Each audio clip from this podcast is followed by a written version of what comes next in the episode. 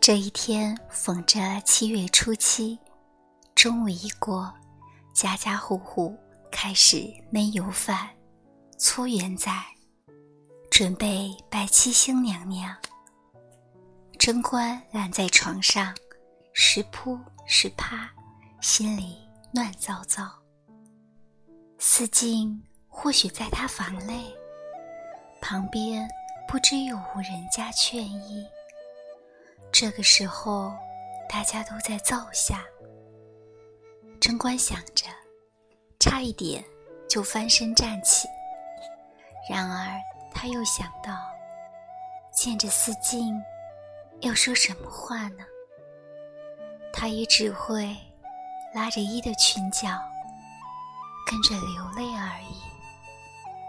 起来，起来，你是几点的？迎禅的人和声音一起进来，他敬着贞观坐下，继续说道：“大家都在搓圆仔，说是不搓的没得吃。”贞观不理他，迎禅笑道：“还不快去！二伯母说一句，阿贞观一向搓的最圆，引得银贵他们不服，要找你比赛呢。”贞观一下身。还是不动，你是怎样啦？贞观却突然问一句：“四进人呢？”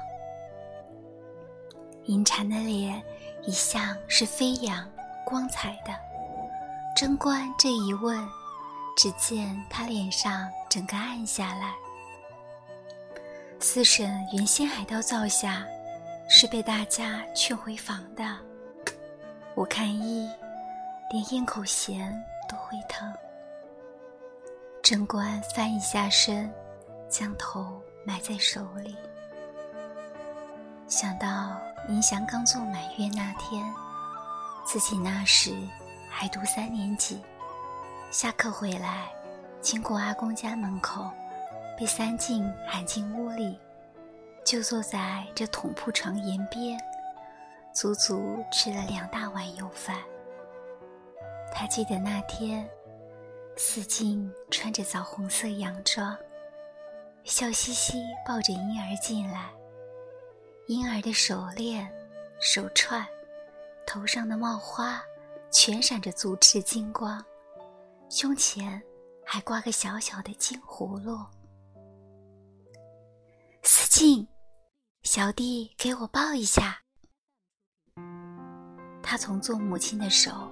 接过小婴儿来，尚未抱稳呢，五舅正好进来看见，笑道：“大家来看啊，三斤的猫咬四斤的老鼠。”正想着从前，又听银蝉进来叫道：“你们快去前厅，台北有人客来。”银蝉一时也弄不清是谁，问道。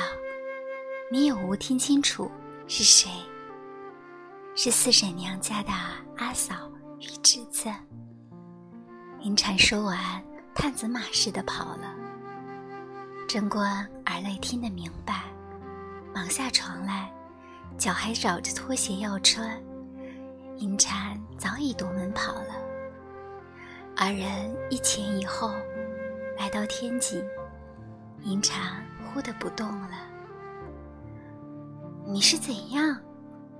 银蝉还未出声，贞观从他的眼波流出望去，这才明白，四进的侄子原来是十五六岁的中学生。他们起先以为是七八岁的小人客，二人只得停了脚步，反身走向灶下。灶下正忙，亦没有他们插手的。都是姊妹们全挤在午间搓汤圆，午间房紧邻着厨房隔壁，筐箩满时，随时可以捧过去。二人才进入，银蝉先笑道：“谁人要比搓圆仔？阿贞观来啦！”贞观打他的手道：“你莫胡说，我是来吃的。”银蝉笑道：“七星娘娘还未拜呢。”轮得到你。说着，二人都静坐下来，开始捏米团，一粒粒搓起。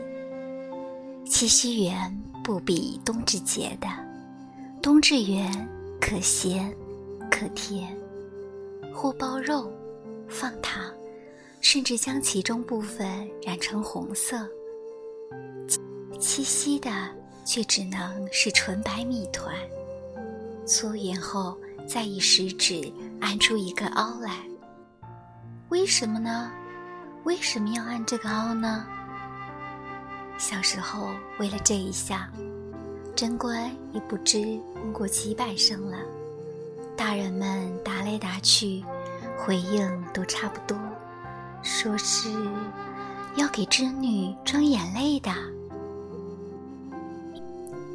因为是笑着说的，贞观也就半信半疑。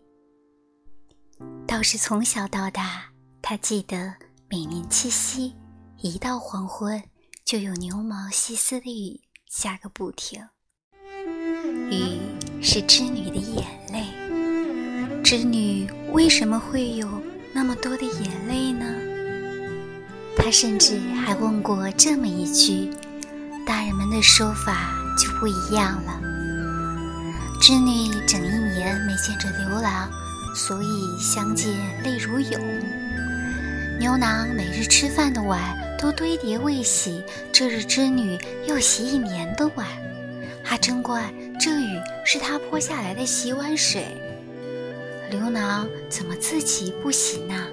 港大男人不洗碗的。